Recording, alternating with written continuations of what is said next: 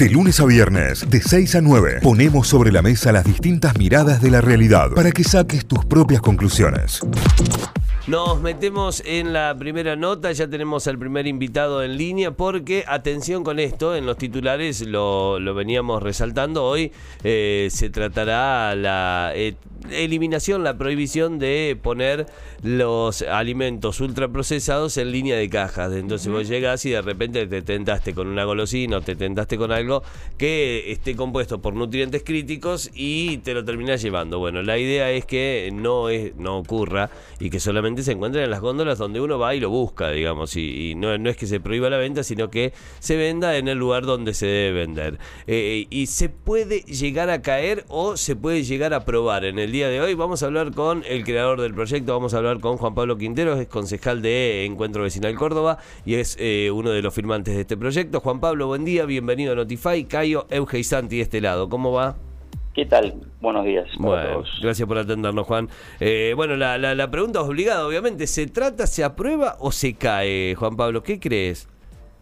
Bueno, eh, ya eh, la pregunta excede largamente, te puedo dar mi impresión de cómo viene la cuestión, pero bueno, sabes que la, la cláusula de, de, gobernabilidad hace que el oficialismo tenga mayoría y todo depende siempre de que el oficialismo acompañe o no acompañe eh, nosotros tenemos un proyecto, el proyecto básicamente es limitar, no, porque no se prohíbe en definitiva la venta de ningún producto, pero limitamos la exhibición, promoción y venta de esos productos de lo que es la línea de caja, que es aquel consumo que se busca, que es el impulsivo, que es una estrategia de marketing, para que uno esté haciendo, está haciendo la cola, este, después de haber dado 20 minutos vuelta o media hora comprando, productos que no están anotados, que usted no tiene la prioridad ni programado, los vaya llevando. Estos productos son los denominados por todas las organizaciones internacionales, por ejemplo por UNICEF, como ultraprocesados, productos que tienen exceso de azúcar, de grasas saturadas, de sodio, y que lejos de producir un beneficio, producen un perjuicio en la salud.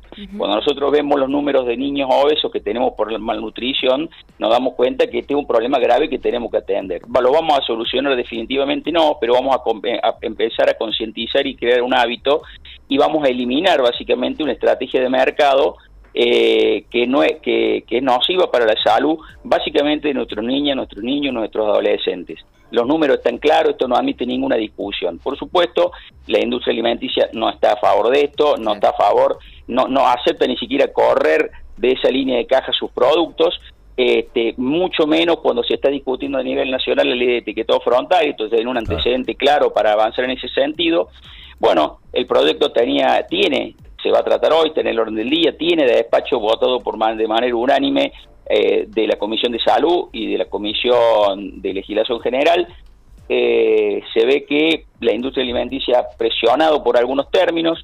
Eh, la verdad a mí una palabra, una palabra más, una palabra menos, en la medida que nosotros podamos avanzar claramente en ese sentido, no, no me complicaría, lo que no voy a tolerar es ceder al lobby este, de, este tipo de empresas, porque por arriba de todo está la salud. Totalmente. Eh, Juan Pablo, recién lo, decías, hay algunos empresarios. ¿Es verdad se reunieron empresarios del sector alimenticio con concejales y, a partir de ahí surgió esta especie de negativa o tal vez de revisión?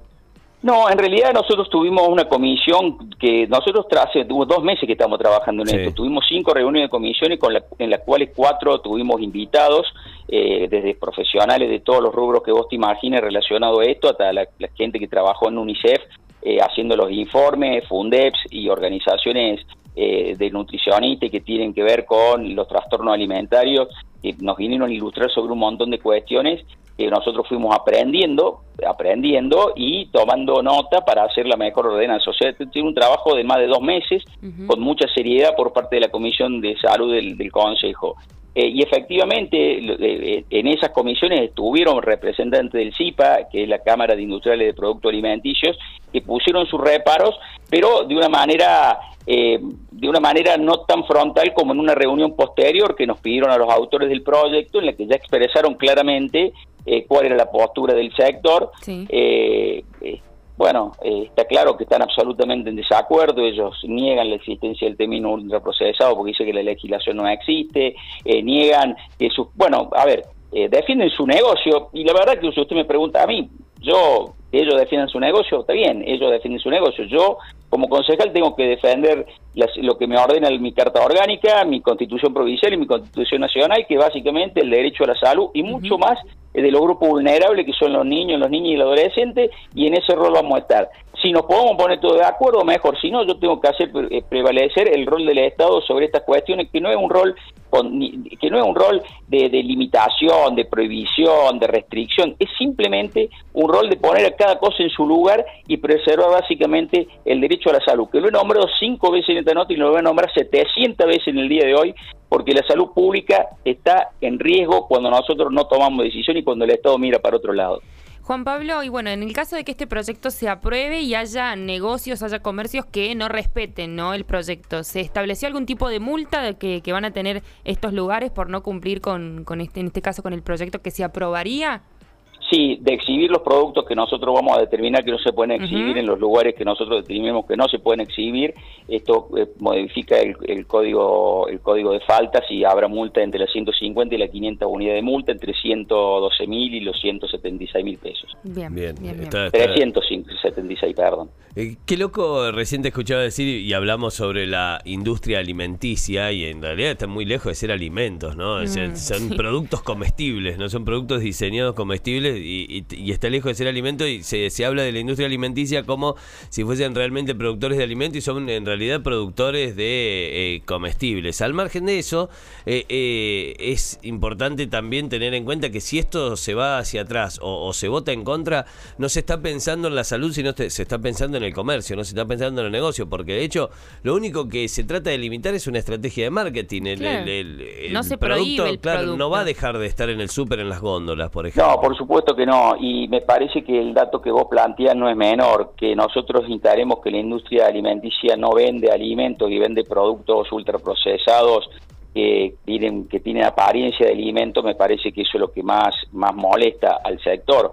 Bueno, yo sinceramente eh, lo siento mucho, pero este, esto no, es una idea de este concejal, nadie quería que yo me levante el lunes de esta semana y dije, a ver qué puedo hacer esta semana, vamos a hacer, no, yo, no, lo venimos estudiando hace mucho tiempo, yo lo vengo estudiando hace muchos años, yo he sufrido esta situación en carne propia, sé, sé de lo que estoy hablando, a mí no me la contó nadie, entonces digo, cuando nosotros estamos, eh, la obesidad no es una enfermedad de las personas, para que quede absolutamente claro, es una enfermedad del ambiente, del entorno, va mucho más allá, tiene que ver esto, son modelos que están cambiando, cabezas que están cambiando, industrias en el mundo que se están este, reconvirtiendo este, en otras cosas, eh, porque así pasa, así pasa siempre que el mundo avance en algún sentido si no estaríamos absolutamente estancados y nunca saldríamos de una situación en la que en la que lamentablemente se pierden muchísimas vidas humanas. Bueno, yo quisi, yo apelo sinceramente, te lo digo Cayo, yo confío en que así como trabajamos seriamente en la comisión, podemos trabajar hoy en las próximas horas